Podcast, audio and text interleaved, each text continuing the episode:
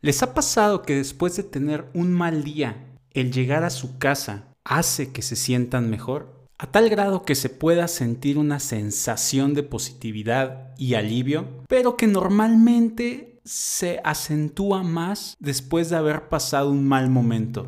A tal grado que cuando entras a tu casa sientes un ánimo de estar ahí y sentir ese alivio después de un día complicado. Esto es una sensación muy común que se podría decir que nuestro hogar nos hace felices en diversos sentidos. Pero realmente, ¿esto es así? ¿No será que simplemente nos sentimos aliviados por la idea de que una actividad o una serie de acciones poco agradables para nosotros termine en el momento en el que cruzamos la puerta de nuestra casa? ¿Qué está ocurriendo realmente en ese momento? El día de hoy vamos a hablar acerca del aprendizaje asociativo, qué es, de dónde surge y cómo éste hace que tengamos conexiones mentales entre sucesos separados. Mi nombre es Oscar Alejo, bienvenido a su programa Iniciativa 4.0.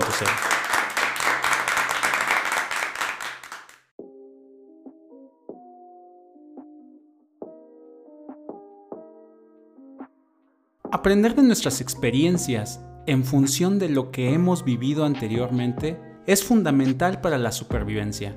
Ello permite la ejecución de patrones de conducta cada vez más adaptativos e incluso predecir posibles resultados de nuestras acciones. Por ejemplo, aprendemos a evitar determinados estímulos y a buscar activamente otros debido a que antes hemos podido vincularlos con algún tipo de consecuencia.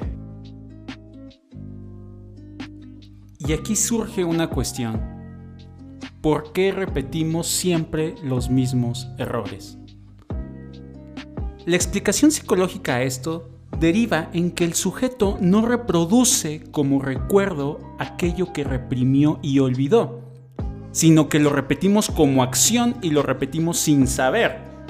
Es decir, lo hacemos de manera inconsciente, como totalmente ajeno a la escena. Así se presenta la repetición como sorpresa como si fuera la primera vez. Muchas veces tendemos a repetir conductas que aunque nos hacen daño, las ponemos en práctica una y otra vez. Exactamente así como decidimos regresar una y otra vez con nuestras exparejas. Repetimos una misma situación, escena, obteniendo el mismo resultado o uno similar. Esto puede llegar a provocarnos frustración, sentirnos incapaces o pensar que ya no existen alternativas. Y regresando al ejemplo del hogar, desde un punto de vista neurocientífico, la idea de que nuestro hogar nos hace felices mm, no tiene mucha lógica. Neurológicamente, nos adaptamos enseguida a lo que nos resulta familiar. Las neuronas dejan de reaccionar a las señales y a los estímulos cuando estos ocurren de forma repetida y previsible. Pensemos por ejemplo en cuando entramos a una cocina donde se está cociendo algo que se desprende un olor intenso, como por ejemplo pescado. Huele muy fuerte.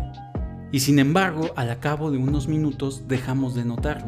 Llega entonces otra persona y hace un comentario sobre lo mal que huele ahí y nosotros nos preguntamos de qué se está quejando.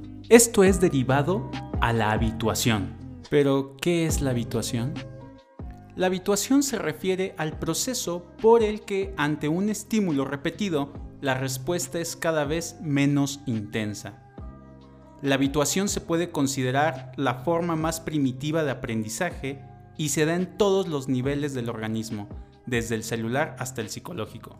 Otro ejemplo de la habituación es cuando dejamos de percibir la ropa que traemos puesta. Incluso hay estudios que muestran que las personas podemos acostumbrarnos incluso a las descargas eléctricas, siempre y cuando éstas sean predecibles y relativamente suaves. La habituación es un proceso muy potente que significa que el cerebro se concentra inicialmente en cualquier cambio repentino en nuestra situación. Pero si ese cambio permanece y no provoca ninguna consecuencia importante, el cerebro termina perdiendo interés por él. Esto quiere decir que el cerebro deja de responder aquello que no tiene consecuencia biológica para nosotros mismos.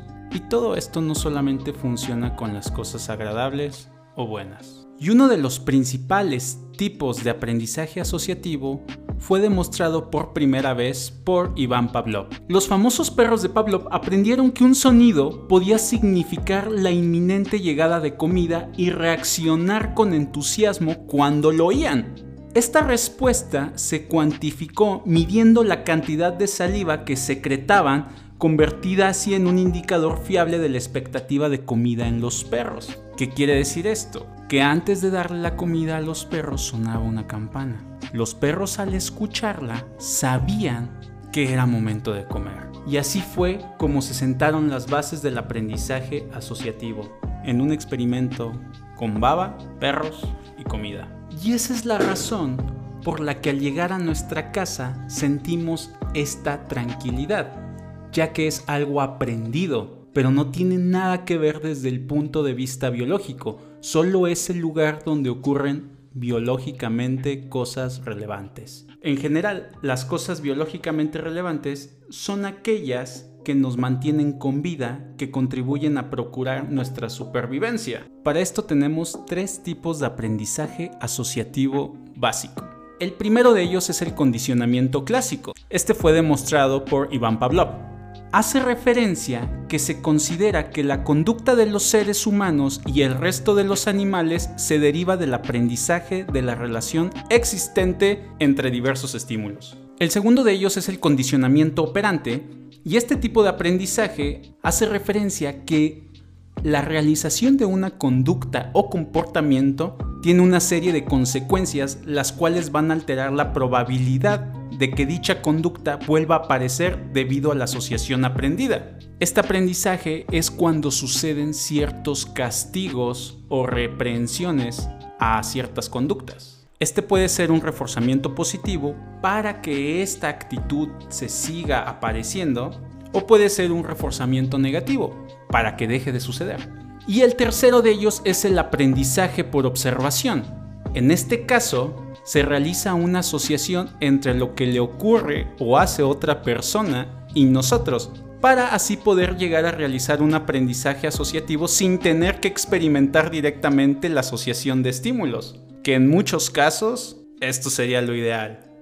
En conclusión, este tipo de aprendizajes nos sirven para identificar cómo nos afectan los castigos y las recompensas para saber cómo aprendemos si es algo peligroso o beneficioso para nosotros. Muchas gracias por acompañarnos el día de hoy. Mi nombre es Oscar Alejo. Feliz día.